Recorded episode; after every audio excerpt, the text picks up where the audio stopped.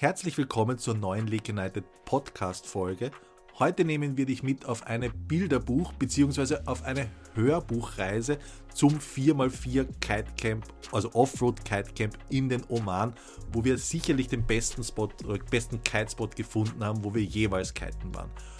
Folge uns auch noch auf Instagram, dort posten wir immer unsere Stories, wo man sieht, was wir den ganzen Tag lang so machen und was wir auf unseren Reisen erleben. Natürlich sind wir auch auf YouTube, dort findest du Tipps und Tricks zu deinem, um dein Fahrkönnen zu verbessern.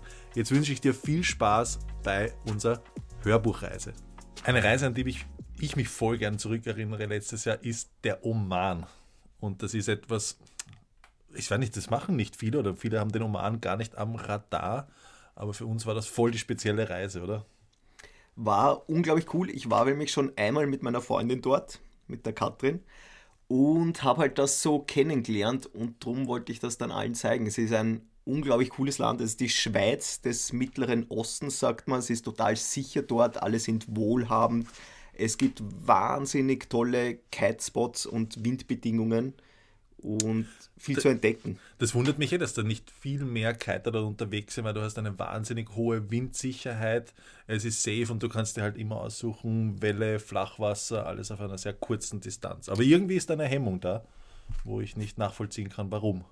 Voll, wenn du überlegst, wir waren an ganz vielen Spots, sind einfach nur wir, das sind ein Weltklasse-Spot, sogar der beste, an dem ich in 20 Jahren gekitet Voll. bin. Oh, da kribbelt schon wieder, wenn ich dran denke. Es fährt nur unsere Gruppe und sonst ist dort einfach niemand. Und das ist halt schon Magic, aber ich glaube halt einfach auch die Anreise. Es ist jetzt nicht so leicht dorthin kommen, mal dahin fliegen dauert relativ lang, aber es wird halt sehr belohnt. Das stimmt. Aber es wollen immer alle nach Brasilien oder nach Südafrika und da fliegt man auch relativ lang und das ist jetzt im Oman eigentlich genau das Gleiche. Und deswegen, es lohnt sich definitiv. Stimmt. Aber was wir jetzt machen, ist ein bisschen erzählen, was wir dort erlebt haben, weil Oman war etwas, da hast du nach zwei Tagen schon so viel erlebt gehabt, eigentlich, dass du sagst, na, Urlaub ist schon fertig, ich könnte wieder nach Hause und es wäre jetzt nicht schade. Genau so war es. Nach zwei Tagen hast du da so viel erlebt, dass einfach alles irgendwie schon durch ist. Aber ich glaube, wir würden einfach mal anfangen, wie ist das? Du weißt doch, du bist das erste Mal beim Flughafen raus, die Tür geht auf und was passiert da? Äh, du schwitzt im Stehen. Also du bist schweißgebadet. Es ist, es ist glaube ich, 50 Grad gehabt. Wir kommen da raus und du bist einfach nur noch nass. Es ist echt arg. Genau, man muss gleich vorwegnehmen, Temperaturen ändern sich dort, je nachdem, wo man ist. Wo man landet in Maskat oben, ist es sehr heiß in der Stadt. Sobald du an die Küste kommst oder in die Berge, dann ist es halt deutlich kühler. Genau, da ist dann angenehmer mit 32 Grad. Aber dadurch, dass man vorher die 50 erlebt hat, ist es gleich so, ah, voll die Abkühlung. Ja, wenn du überlegst, wir sind da beim letzten Kitespot immer am Abend mit dem Pullover gesessen. Das stimmt. Da hat es aber auch, das ist da, wo ich noch immer Sand mitschleppe in meiner Hygienetasche, aber dazu später. Ähm, sonst ist halt alles, du kommst, Flughafen ist eh wie überall, du kannst Internet kaufen, kommst dann raus und dann haben wir gleich die Autos geholt Genau, das waren Offroad 4x4, weil das Ganze ist als 4x4 Cat-Abenteuerreise aufgebaut. Genau, das ist, du bist so voll unabhängig, oder? Du hast oben auf diesen 4x4 Jeeps, das sind irgendwie so 400 PS Boliden, wo man da umher, oder sind es 400 PS? Ich kenne mich nicht aus. Voll, es sind 4 Liter Maschinen, sowas, was bei uns niemals jemand fahren würde oder könnte. Und ich, na, da muss ich drauf eingehen, heißt das ist, wenn du 300, 400 PS Autos fährst und du, ich weiß noch, wie ich das erste Mal aufs Gas gestiegen bin und vorne die Motorhaube, das geht so, bewegt sich das Auto auf einmal so schief, weil es so viel Kraft hat. Da ist da, wo du auf der Ampel gestanden bist und immer dieses, den Nachbarn so angeschaut hast und ihn zum, zum Duell herausgefordert hast, wobei das Ding ja eh nicht so arg abgeht, weil es einfach so ein Jeep ist, oder? Genau, es ist eh.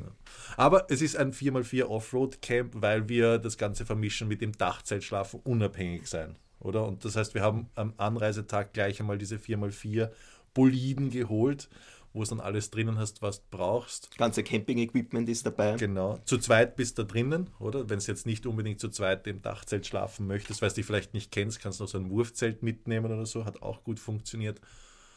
Und dann ist losgegangen. Dann ist losgegangen. Dann sind wir eigentlich gleich einmal einkaufen gefahren in so eine große Mall, die Vorräte mit.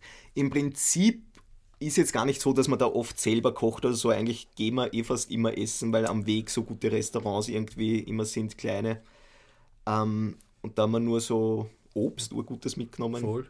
Wir haben Obst dann so, falls wir wirklich irgendwo mal irgendwas nicht finden, also fürs Nötigste, so Nudeln oder, oder keine Ahnung. Genau, dass man einmal kochen kann, oder? Genau. Dann gab es Leute, die haben Käse mitgenommen, das hat nicht so gut funktioniert, kann ich mich noch erinnern, weil die Kühltasche haben wir dann auch. Das waren nicht so Kühltaschen, die es dann 12 Volt Stecker ansteckst, sondern Kühltaschen, die es eigentlich mit Crashed Eis füllen musst und das hat dann dort irgendwie nicht so gut dauerhaft funktioniert. Würde ich jetzt so nicht mehr machen. Also Käse empfehle ich keinen dort in der Kühltasche. genau, Joghurt war auch mit, das, das hat auch nicht funktioniert. Wir müssen halten, wir müssen halten, wir müssen Joghurt, äh, Eis kaufen. Na gut, und nachdem wir ähm, einkauft haben, dann geht der erste Tag geht gleich rauf ins Gebirge, das ist gleich hinter Maskat, die Berge, das ist 2000 Meter hoch und da gehen gleich die ersten Offroad-Skills los. Und das war, glaube ich, auch relativ speziell gleich den ersten Tag, weil wir haben ein Naturereignis gehabt. Ja, das sind so diese, diese Wadis, oder nennt man die? Nein, das war nicht mal Wadis, das war so einfach die Schlucht und es fängt dann zum Regnen. Und auf einmal. Und dann kommen diese Sturzfluten genau. runter. Und dann spülst die Straße weg. Das ist Gott sei Dank nicht passiert, wie wir reingefahren sind, sondern es war für, für mich irgendwie so lustig zu sehen, die Straße spült es weg und da steht halt ein, bei uns wird ein Polizist dort stehen oder so ein Security und bei jeder, bei uns wäre das so halt, stopp, ihr könnt hier nicht weiterfahren und der winkt dich einfach durch, oder? Und du fährst dann das erste Mal Offroad und bist schon nervös, weil es einfach durch den Fluss durchfetzt und bis zur Motorhaube im Wasser. Also ist echt so. Also wenn du das erste Mal machst, ist total komisch. Denkst du, wie ich, wie ich, du kannst jetzt, bei uns fast durch eine Lacke durch oder so, wenn es mal regnet und dort geht das Wasser bis zur Motorhaube. Voll, da freust dich, wenn du so ganz schnell durch eine Lacke durchfährst und das spritzt so ganz hoch auf der Seite weg. Und dort ist einfach extra. Also die winken dich einfach durch. Und das war schon, das war schon spannend. Das hat mir schwer taugt. Genau, und in Wirklichkeit waren dann eigentlich ganz, ganz arge Schäden auf der Straße. Wir sind dann nachher wieder auf die Straße raufgefahren und immer weiter in die Berge rein. Und irgendwann haben wir dann gemerkt, es wird immer schwieriger, es war immer mehr Straße weg, dann war nur noch Flussbett eigentlich da. Und ganz am Ende haben wir dann einfach gesagt, so jetzt ist aus, da hört die Straße komplett ja, da hat uns noch der letzte Security hat dann gesagt, nein, jetzt geht es halt wirklich nicht mehr weiter, aber es wäre auch nicht mehr weitergegangen, weil da war einfach nichts mehr da. Hm. Deswegen, das ist eh auch das, was uns eigentlich in Wahrheit so taugt an solchen Dingen. Es gibt bestimmte Dinge, die kannst nicht planen, oder? Und dann musst du halt umstrukturieren und dann fährst halt die Umfahrung und fährst halt nicht hoch in die Berge und machst halt dann was anderes. Genau, das heißt, im Prinzip haben wir dann wieder umgedreht und haben alles rundherum um dieses Gebirge gefahren, weil am nächsten Tag wollten wir nach Niswa. Niswa war der große Markt? Genau, das ist die älteste Stadt im Oman, der Ursprung sozusagen von ganz viel. Und dort auf diesen, in diesen Sucks drinnen herum, die Gewürze, ähm, ist halt voll das Erlebnis. Das stimmt, aber dazwischen war noch was. Und was war noch? Dazwischen haben wir eine Nacht geschlafen. Ah, das war schon die Friedhofgeschichte? Ja, ja, das war die. Ah, ja. Jetzt hast du schon vorgegriffen. Aber ich kann mich noch genau erinnern, wir waren echt müde, weil du reist halt an oder wir fahren los, musst diese Umfahrung machen und irgendwann haben wir gesagt, okay, passt, jetzt haben wir, sind wir genug gefahren, wir müssen uns einen Schlafplatz suchen. Wir suchen einen Schlafplatz und das passt. Du hast vorher auf Google Maps, hast du alles durchgeschaut und dann gesagt, okay, wir fahren dorthin, passt, machen wir. Und wir kommen dann an und ich kann mich ganz genau erinnern, ich sage, heißt Olsen, ich weiß nicht, das schaut so aus, als würden die hier irgendwas anpflanzen. Es ist, da steht ein Stein neben dem anderen, irgendwas ist da komisch. Und so, nein, nein, das passt schon. Ne? Und dann bauen wir dieses Ding hier auf und stehen dann schon, und ich freue mich schon extrem aufs Bett und dann kommt ein Omani. Ja, zuerst müssen wir noch die Geschichte, der eine, der das Zelt aufstehen wollte und diesen Stein ja, probiert auszureißen, damit er drauf schlafen kann, gut. Und dann kommt der Omani. Dann kommt der Omani und tippt in, in sein Handy einfach nur das Wort, also übersetzt mit Google Translate, kommt dann raus, tot. Genau, und dann schaut uns alle so an. ja, tot. Und du stehst da und denkst, so, keine Ahnung, was er meint. Und dann sind wir drauf gekommen, fuck, wir stehen auf einem Friedhof. Genau. Und dann hat er gesagt, eigentlich, wir sollten dort halt nicht schlafen. Also genau, wieder ab, Bad weil, Vibes. Genau, Bad Vibes und Geister halt. Ja. Er hat gesagt, das ist nicht so gut. Und aber er hat uns dann auf die Farm daneben eingeladen. Jetzt sein genau. Vater hat eine Farm dort gehabt, gleich daneben abgezäunt und. Genau, Türe aufgemacht, kommt, ihr seid mein Gast, ähm, schlaft hier drinnen, da habt ihr auch ein Wasser, wo ihr euch waschen könnt und da steht safe und müsst nicht am Friedhof schlafen. Genau. Also merke, wenn du im Roman irgendein Steinfeld siehst, was relativ geordnet aussieht. Na, geordnet, man darf da nicht ein falsches Bild erstellen, ausgeschaut wie eine Wüstenlandschaft einfach so. Ich habe das Struktur gesehen. Für mich war es einfach nur Wüste und Steine. Ja, du, warst, so. du warst einfach müde müde und wolltest stehen bleiben. genau, dann haben wir dort geschlafen. Das Wasserloch war auch cool. Viele Frösche, was die Wiki nicht so gern hat, aber auch Skorpione. Genau. Da sind wir mit der Taschenlampe geleuchtet. Skorpion war da, Taschenlampe weg, dann wieder hin und der Skorpion nicht da. Oh genau. mein Gott. Das ist halt oh Abenteuer. Yep. Na gut, dann am nächsten Morgen geht es weiter. Nis war die älteste Stadt. Dort waren wir am Markt Kamelfleisch gegessen. Auch spannende Geschichte. Das ist etwas, es ist, also die ist dort wahnsinnig günstig. Es ist Voll. echt arg. Ich glaube, das kostet 80 Cent so ein, so ein Spieß und halt feinstes Essen. Sitzt am Boden, sau cool zusammen, sitzt am Boden, die Schuhe ausziehen und dann hockst halt da drin und wirst verköstigt. Den war halt die Tischen auf. Cool. Eine Taube habe ich auch noch gekauft. Genau. Die war recht teuer eigentlich. Naja, eins, was war das? 1,80? 1,80. 1,80 Kann man die, die weiße Taube. Taube. Und dann hast du sie einfach freilassen, Freilassen, und hast ja. dir Freiheit geschenkt. Das war, noch. sehr, das war sehr nett. Ja. Die ist dann einfach nur am Markt rumgesetzt und hat nicht gewusst, wie ihr geschieht. Na, die hat sich gefreut. Na, jedenfalls ist es nachher weitergegangen in ein Wadi. Ähm, Wadi ist auch wieder diese Oasen, wo man drinnen baden kann, schwimmen, ist total erfrischend, wenn man mal wieder Wasser hat. So. Voll, das sind so Süßwasserdinge, wo du einfach kleine Wasserfalle, Becken für Becken und dort gehst du einfach schwimmen, auch mit den Omanis. Und das ist cool, weil du kommst da so hin und dann sagt, sitzt eine Gruppe dort, schaut dich an und sagt, hey, woher bist du? Du bist anscheinend nicht von hier. Woher bist du? Was machst du hier? Komm, setz dich her, trink mit mir einen Kaffee oder Tee. Also so arg freundlich. Urfreundlich, Habe ich es bis jetzt noch nicht erlebt. So fast schon, dass du sagst, nee, ich will jetzt keinen Kontakt zu irgendjemandem, ist trotzdem, also der Omani lädt dich ein. Genau. Ähm, und dann vielleicht noch vorweggreifen, wir waren dort kiten auch. Ähm, wir sind nämlich gerade am Weg, befinden wir uns runter zu einer Insel, zu Masira.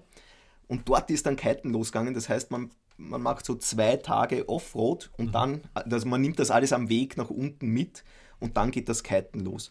Ähm, am Weg mit sind wir auch noch in die Wüste. Boah, was für ein wunderschönes Erlebnis. Ich war noch davor noch nie so in der Wüste, oder? Und das ist eh so, wie man sich vorstellt. Man brettert da rein, hat in Wahrheit, es kribbelt schon, hat keinen Plan, Man muss noch dazu sagen, die Uhrzeit, wir sind da ein bisschen spät angekommen. weil wir so lange schwimmen waren. Wir waren lang schwimmen, ja.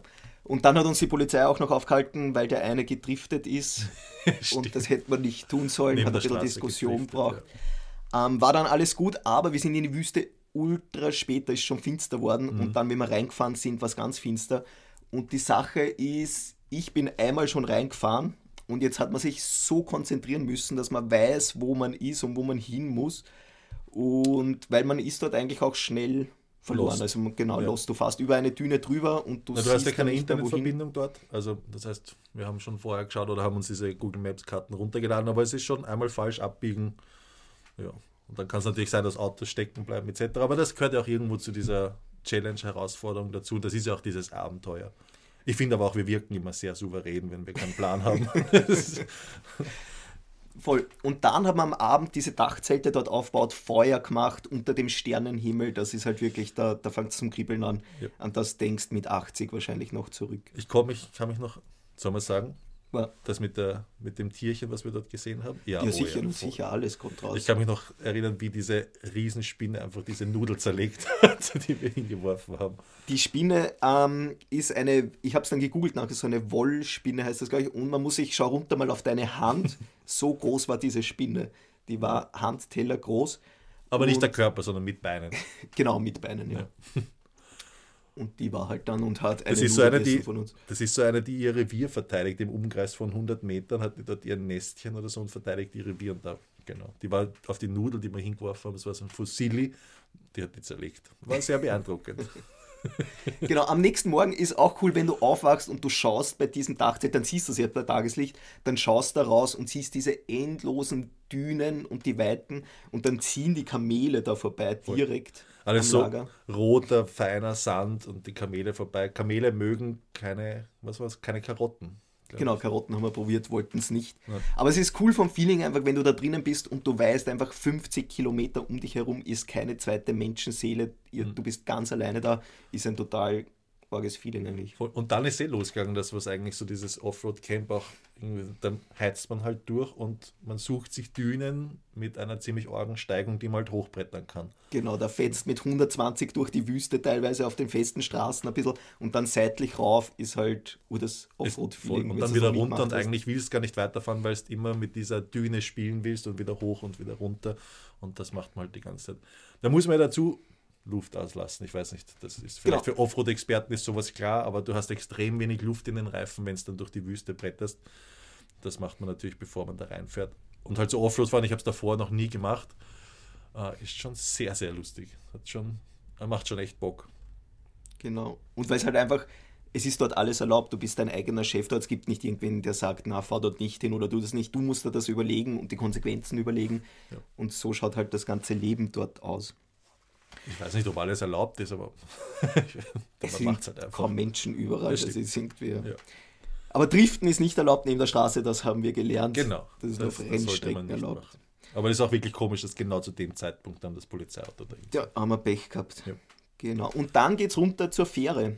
Das ja. ist dann schon, dann fährt man noch ein Stück und mhm. dann geht es nach Masira. Das ist diese Insel. Ich glaube, die kennt man eh, wenn man schon ein bisschen was mit Oman zu tun hat. Jetzt, glaube ich, ist Oman auch ein bisschen populärer worden, weil es auch in den, in den sozialen Medien da Videos gedreht worden sind, wegen der hohen Windzeichen. Masira Island ist eine kleine Insel, kann man sagen, die man easy an einem Tag umrunden kann, wenn nicht sogar in zwei Stunden, ja. glaube ich nicht einmal. Ja. Und du hast auf Masira Island einfach extrem viele Spots, die du bekiten kannst. Und das findest du Flachwasser, aber auch, und das hat mich voll überrascht, Welle. Genau, also du fährst nur über die Insel einmal drüber, sozusagen querst die Insel einmal in einer halben Stunde und hast drüben die Wellenspots und auf der anderen Seite sozusagen auf der Westseite die Flachwasserspots. Ähm, und das Schöne ist mit der Fähre, du fährst nur eine Stunde circa rüber genau. und dann bist du schon dort. Selbst jemand, der seekrank eigentlich normalerweise ist, bei jeder kleinsten Wellenbewegung, ist bei der Fährenfahrt nicht seekrank geworden. Ähm, der hat sich aber davor so eine lustige Brille gekauft, wo er immer so, kannst du dich noch erinnern? Wie kannst du sie beschreiben? Die Brille, das ist wie eine Wasserwaage drinnen, wo genau, der Horizont, also das Wasser schwappt so von links nach rechts, sodass der Horizont immer gerade bleibt oder so. Genau, das so zwei Ringe um die Augen und in denen ist so wie bei einer Wasserwaage, so schwimmt ein Wasserspiel drinnen und deswegen sollte dir nicht schlecht werden. Hat aber funktioniert. Hat definitiv funktioniert. Ich habe es versucht die ganze Zeit auf Instagram, ich kann mich noch erinnern, wollte ich diesen Moment festhalten, wo es kippt, aber es ist ihm gut gegangen. ähm, was gibt es noch auf der Insel? Du hast Na, Masira Island, Entschuldigung, da muss ich unterbrechen, da sind wir angekommen und haben im Hafen gegessen und das war, glaube ich, eines der besten Restaurants, die wir der Lobster. Ja, der Lobster. Lobster. Das war das Fischrestaurant, das war ein Libanese. Libanese, genau. Libanesisch hat er gekocht. Und also hervorragend. Du isst ja dort immer am Boden, es gibt keinen Tisch. Das heißt, man sitzt rundherum am Boden und dann kommen diese Platten, einfach Teller und du isst mit den Händen. Ja. Mit der rechten oder linken? Mit der rechten. Warum? Weil die linke schmutzig, schmutzig ist. Ja. Mhm, stimmt. Hm. Wir haben mit beiden gegessen. mit Gabel. Was gibt es noch auf der Insel? Da gibt es diese Airbase. Das ist von Omanisch und Engländer, glaube ich, zusammen. Und genau, die, sonst gibt es da nicht viel. Es gibt noch einen kleinen Ort, wo du einkaufen kannst und sonst ist da nur Kitespots rundherum. Airbase ist aber ganz witzig, weil an sich ist ja eigentlich Alkohol verboten im Oman. Bei Touristen wird es aber nicht so, Wird's nicht ist so das ein bisschen zahnlos.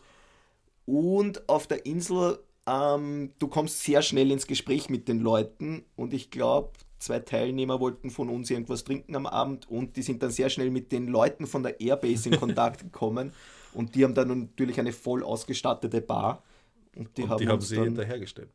Genau, und da haben sie uns dann was mitgebracht, war ganz, genau. war ganz witzig. Das waren auch die dann, die uns immer verfolgt haben, quasi mit ihren Flugzeugen, weil das waren Piloten. Genau. Und überall, wo wir hingefahren sind, wir kommen dann nachher dazu, wo wir hingefahren sind, sind die im, weiß nicht, gefühlt 30 Meter über dem Boden sind die über uns drüber gefetzt und haben Hallo gesagt. War da ein bisschen creepy auch teilweise. Creepy, nein, ich habe es urwitzig von urcool, ich habe es urgefeiert. Wie die da so rüber und dann wackeln so, hey. Na, vielleicht war das nur, nein, es war ein spezieller Moment, wo ich es creepy fand. Warum? Also, nein, das müssen wir jetzt hier nicht näher aus. also, wo es dann Klo Ja, genau. Aber sitzt am Klo, denkst ah, endlich bist du alleine mal und dann fliegt er da drüber. ich habe nicht gewunken. ähm, Masira Island, es gibt ja dort auch einen so einen Hauptspot eigentlich. Da gibt es dieses Kite, ich weiß gar nicht, wie es heißt. Nur so eine kleine Station, genau. also kleine Station, gar nicht klein eigentlich. Das ist schon größer mit so ein bisschen Unterkünfte, genau. Essen kann man dort auch. Voll. Eigentlich recht nett, das ist so, sagt man da, passt da das Wort remote? Kommod, ja. gechillt ist einfach voll. Kannst dort essen, bist an einem Spot und an einem perfekten Flachwasserspot, eh klar, und Wind pfeift. Und das ist so der einzige offizielle Kitespot, glaube ich, den es da auf Masira Island gibt. Ich denke schon, ja. Und die Sache ist, dort haben wir in Wirklichkeit auch die ganze Zeit gecampt, weil es ja. einfach Vorteile gehabt hat. Du hast einfach irgendwo hingehen können, dich setzen, treffen, ein bisschen aus dem Wind gehen. Es hat Duschen dort gegeben, WCs und so. Genau. Und das hat man dann alles gegen, gegen einen kleinen Obolus mit ja. benutzen können. Und das war ziemlich cool. Voll. Und von dort sind wir dann immer, haben wir die Insel erkundet und haben eben diese Wellenspots immer abgefahren. Und ich kann mich erinnern, wir haben, glaube ich, ich habe eine so eine geile, zwei so geile Wellensessions gehabt dort. Für links, linker Fuß vorne Ähm, richtig, richtig gut. Mhm.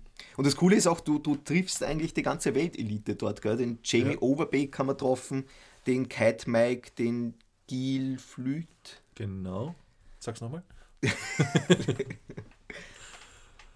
die trainieren dort einfach, weil Wind halt einfach beständig und das ist so diese Big Air Liga und die finden halt dort die Bedingungen vor, die sie sonst irgendwo in Kapstadt haben, einfach massig Druck zum Hochspringen und Double Loops etc. Genau, von der Windstärke vielleicht, wie schaut das dort aus? Was fährt man dort? War unterschiedlich. Wir sind von, von bis gefahren, von 5 Quadratmeter bis dann auch, aber ich glaube, das war eher, eher außergewöhnlich, bis 13 Quadratmeter, was ich sehr genossen habe. Also eigentlich fliegt man alles quer durch die Bank, sieben ich würde aber einen Siebener trotzdem einpacken, wenn ich jetzt so hinfahren würde, das kleine Zeug einpacken bis 12 Quadratmeter, würde ich mir mitnehmen, so. Genau, wir waren letztes Mal ein bisschen spät schon in der ja. Saison, wir sind jetzt früher dort, das waren schon wir ein bisschen in die Ausläufer und normal fährt man da so eigentlich echt bis 10 Quadratmeter. Mhm. Und, aber trotzdem gut, dass wir einen 13er auch mitgehabt haben. Yes. Hinten. Genau. Aber das ist eh immer das, was man, was man halt sucht, oder? Das heißt, irgendwann sagst du, ich möchte in Oman jetzt keinen 15er fliegen, weil es nicht sein muss, dann lasse ich den zu Hause. Voll. Genau. Und der Wind war halt urbeständig, das war das Coole, das geht einfach durch. Du hast keinen Stress, dass du weißt, ah, von so Thermikwind oder sowas, du weißt, ah, von 12 bis 3, das muss ich jetzt dingen, weil dann ist es wieder aus es ist, du kannst einfach mal drei Stunden nur sitzen und ein Buch lesen oder ausruhen, weil du weißt, der Wind ist ganze Zeit. Da bin ich jetzt letztens drauf gekommen, dass das extrem viel Spannung und, und Stress wegnimmt, wenn du einen Spot hast oder ein Ding, wo du einfach sagst, ich weiß fix, da ist Wind. Wie ein Thermikspot, wo du sagst, das fängt um 13 Uhr an. Mhm. Oder wie in Oman, wo der Wind immer bläst. Nimmt voll viel Stress. Voll, du musst keine Vorhersagen, wir haben dort nie Vorhersagen in Wirklichkeit geschaut, weil einfach, es ist eh immer Wind. Ich war da so viel Keiten an dem einen Spot, wo wir nachher noch dazu kommen, dass ich keine Lust mehr hatte am nächsten Tag. Also das war schon, das ist schon sehr außergewöhnlich. Wohin geht es bei mich noch? Es gibt noch einen Spot und ich glaube, da muss man eben gleich wieder vorwegnehmen. Das ist dieser magische Spot. Ja, das ist der Spot, wo dir jeder sagt, ah, fahr dort nicht hin, na, du brauchst unbedingt einen Guide. Oh Gott, ihr verfahrt euch, passt's auf, Ding. Wir so. sind nämlich am Festland wieder. Wir genau. sind dann wieder drüben am Festland und jeden, den wir gefragt haben, ja, wie kommen wir dorthin oder Wegbeschreibung, haben drei Leute haben gefragt, drei haben gesagt, na, das geht nicht, fahrt nicht dorthin. Ja. Weil man fährt durch 40, 50 Kilometer genau. Wetland, heißt das. und da musst du ganz genau die Piste treffen, weil sobald du seitlich wegkommst, dann bleibst du einfach stecken. Genau, das, sind so der, das ist nicht dann, wo du sagst, du buddelst leicht und, und schaufelst dich da raus, sondern das ist wie das Treibsand, oder eigentlich? Wetland, ja, ich weiß ja, nicht, wenn es dort regnet, dann versinkst halt dort mit deiner Karre und dann, glaube ich, wird es echt, echt mühsam. Und es gibt aber ganz viele so Abzweigungen, wo, oder scheinbare Abzweigungen vom Fischern oder sowas, oder ganz alte Abzweigungen und da verfährt man sich halt einfach schneller mal und leicht. Wir also, eh. Wir sind dann einfach, wir haben natürlich alles ernst genommen und haben keinen Guide genommen und, sind, und sind einfach drauf losgefahren. Und wir haben es aber souveränst gemeistert. Und ich habe immer, du hast mich gefragt, was ist links oder rechts? Schnell, schnell, schnell. Und hast du mit dem Lenkrad hin und her, ich glaube, und ich voll gestresst und irgendwann sagst du einfach, na rechts. Wirklich? Ja, ich habe okay. einfach so 50-50, aber es ist gut gegangen. Es ist gut gegangen. Man muss dort wählmächtig ziemlich gefahren und mit 120 fährst du da durch, weil wenn du stehen bleibst oder so, wird es gefährlicher. Wie heißt das Waschbrett bleibst. oder wie heißt das Ding? Das, so, so ein Riffelblech. Genau, Riffelblech. Die Piste ist so ein Riffelblech und sobald du dann bis 100 oder sowas vibriert das ganze Auto, als würde es dich, ja. das zerlegen. Und wenn du dann schneller drüber fährst, dann wird es wieder ruhiger. Genau, aber trotzdem vorausschauend fahren, weil es gibt dann teilweise solche Bodenwellen, wo du dann so drüber springen könntest. Aber don't be gentle, it's a rental. Voll versichert, ja. Nein, wir haben das souverän gemeistert. Aber es war schon, diese Entscheidungen waren immer sehr stressig, weil du so schnell gefragt hast, du bist mit 120 dahin gefahren, rechts, links. Ja. ja. Ich habe zweimal rechts, einmal links. Hat funktioniert. Jedenfalls sind wir dann angekommen und wie kann man diesen Spot beschreiben? Es ist der beste, in dem ich in 20 Jahren reisen, Kitesurfen, ja. weltweit herumfahren. Besser habe ich es noch nie in meinem Leben erlebt. Nein, ich auch nicht. Also das ist echt, wie kann man das beschreiben? Es ist. Wie schaut der aus, wenn du da drauf schaust von einer Karte oder so? Von oben schaue ich drauf. Du hast eine Sandbank, eine vorgelagerte und die fährst du vor, ewig lang, direkt am Meer entlang, weil diese Sandbank trennt halt das quasi offene Meer von, von dieser Lagune. Und auf der rechten Seite bahnt sich schon diese Flachwasserlagune. Das Flachwasser meinen wir immer spiegelglattes Wasser, wo sich keine Welle aufbaut, mit schön türkisen Farben. Und dann hast man so, so kleine Wiesenschwämme drinnen, ich weiß nicht, wie ich das sonst sagen, so grün mit einer Sandbank und dann kannst du dich draufstellen mit dem, mit dem Board, kannst von dem runterspringen, kannst so, weiß nicht, Beach Starts üben und du kannst aber auch so kleine Wege erkunden permanent. Also es ist ein urgroßer Spielplatz. Wahnsinn, das ist Wahnsinn. Extrem konstanter Wind und, und dann, weiß nicht, das geht dir einfach, bei solchen Dingen geht dir dann alles auf. Jeder Sprung gelingt dir bis, aufs, bis zur Perfektion weil du ihn so oft hintereinander machen kannst. Jeder Tagsleit fühlt sich so butterweich an und es ist einfach, boah. Ich, war, ich glaube, ich war vier Stunden am Stück kiten. Das habe ich schon lange davor nicht mehr gemacht. Und das Coole ist eigentlich, du kitest direkt vor deinem Haus, vor deinem Auto. Du kannst einfach kurz landen, was essen, was trinken und gleich wieder weiter kiten. Und genau, der Spot ist halt auf der anderen Seite, geht auch so ein ganz ein langer Speed-Channel, der ist zwar nur so 20 Meter breit, würde ich sagen. Ja, das ist ja, wenn, sich, wenn dann die, die Flut kommt, dann fühlt sich auch diese andere Seite und irgendwer hat das dann kurz entdeckt und auf einmal ist nochmal, hat sich nochmal eine neue Welt geöffnet. Genau, und wenn du dir vorstellst, du fährst da, keine Ahnung, acht Minuten in eine Richtung auf Vollgasbar angezogen und fährst nur noch links und das glüht so dahin. Ich weiß auch, dass ich dich mit dem Handy verfolgt habe und das war ewig. Ich habe das Handy in der Hand gehabt, du bist vorgefahren. Ich war eigentlich richtig neidisch, weil ich musste mich konzentrieren mit dem Handy und du konntest einen, für so ein Spray raushauen und hier wieder einen Sprung. Oh, schon geil. War richtig Bombe. Ähm, genau, das war dieser Spot und dann. Ja, aber dann, dann sind wir ja von dem einen, den Tag haben, also diesen Spot haben wir einen Tag genutzt und sind dann am nächsten Tag noch zu einer weiteren Sandbank, die halt genau das gleiche ist, nur spiegelverkehrt und da voll Org gibt es ein bisschen eine Infrastruktur und das größte Skelett, was ich jemals gesehen habe. Genau, von einem Walfisch, da hat jemand so ein kleines Haus gebaut und jeder ja, Statiker würde sich, glaube ich, die Hände über Genau, mit drei Etagen, die jetzt schon voll durchhängen irgendwie. Und da, da steht so ein Riesenskelett von einem, ein Schädel von einem Wal dort. Unpackbar beeindruckend. Das ist richtig riesig. Also wenn man so, keine Ahnung, du kennst einen Wal aus irgendwelchen Büchern oder vielleicht das Video, aber wenn dieses Skelett allein vor dir ist, ist das ganz arg. Du stehst da drin und ja, ist einfach riesig. Und auch extrem viel so am Strand Schildkröten, Schildkrötenköpfe, Schildkrötenpanzer und so. Also schon, da liegt schon, da weiß man auch, dass viel Vielfalt, glaube ich, in diesem Meer drinnen ja, ist. Wenn du so Fischer siehst auf, auf Masira, fällt mir das noch ein, so im Hafen und die holen so Fische raus bei uns, wenn du kennst, so Mittelmeerfische, Sardinen oder so und die heben dort einfach so irgendein 2 Meter Riesenteil raus und das ist so ein Standardfisch dort einmal. Yes. Ähm, ist halt arge Vielfalt, so ja. Aber das ist, glaube also um es nochmal zu sagen, mit Nachdruck, ich weiß nicht, ob es rüberkommen ist, das ist wirklich mit Abstand der beste Spot, wenn es Flachwasser suchst, also spiegelglattes Wasser zum Kiten. Ich, besser es nicht. Alleine nichts los. Genau, alleine. Wir sind dort ganz alleine, nur wir gekitet, sonst niemand. Und es ist der weltbeste Spot, an dem wir je waren. Ja, das definitiv. war Wahnsinn. Also da gibt es viel zu entdecken, ja. Viel zu kiten. Wie geht dann die Reise weiter? Wie geht die zu Ende? Na, die Reise, du musst dich dann wieder durch diese 40 Kilometer zurückfinden. Da genau. hatten wir dann Sandsturm ist Natürlich ein Sandsturm. Musste ja auch, wir haben nichts auslassen. Und da wird es dann mit der Sicht natürlich schon ein bisschen happiger. Aber auch das haben wir perfekt gemeistert. Ich habe dann zweimal links, einmal rechts genommen. Aber Sandsturm ist schon auch beeindruckend, oder? Weil einfach alles ist rot in der Luft und fegt dahin, keine Sicht. Und dann geht es zurück. Genau, dann geht es zurück nach Masira. Insgesamt sind wir dann in diesen neun Tagen 2000 Kilometer gefahren. Yep. Man glaubt es gar nicht. Es fühlt sich aber auch nicht so an, dass man nur Auto fährt oder so, mhm. ähm, sondern man erlebt urviel und es das ist aber viele Kilometer, ja. Da passiert einfach extrem. Du hast jeden Tag irgendwo einen neuen Eindruck, neue Sachen, die du mitnimmst. Das ist eh das, wo wir am Anfang gesagt haben, es, nach zwei Tagen hast du so viel erlebt, dass du sagst, boah, eigentlich, Urlaub war sehr cool, ich bin erholt, bin entspannt und habe urviel mitgenommen. Mhm. Aber dann zurück Massira und dann schlafen wir noch eine Nacht in Massira. Ich glaube noch wir sind ganz zurück gleich nach Maskat. Ah ja, meine ich ja, Maskat. Genau, Maskat, die Hauptstadt. Hab, Entschuldigung, dass ich den Namen verwechselt habe. also, schau mich nicht so an.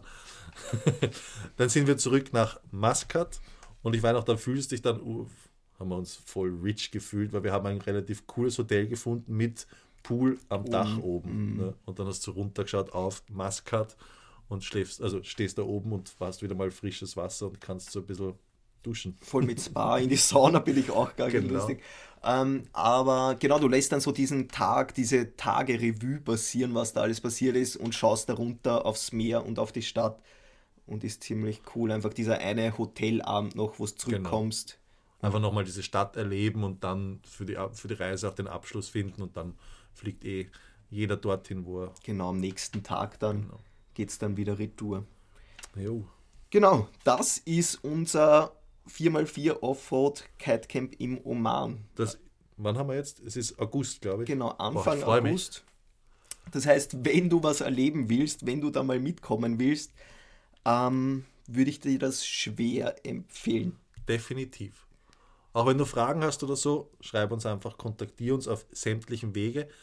Cool wäre es auch, wenn du diesen Podcast abonnierst. Genau. Das gehört auch immer dazu Das- gesagt. Und oder unsere Insta, kannst du auch mal auf Insta vorbeischauen oder auf YouTube. Genau. Du bist sehr erfolgreich mit deiner Marketingkampagne auf TikTok. Kann man auch schauen, gibt es auch. Genau. Also man findet uns überall, wenn man von uns was wissen mag, jederzeit auf sämtlichen Kanälen, ganz egal.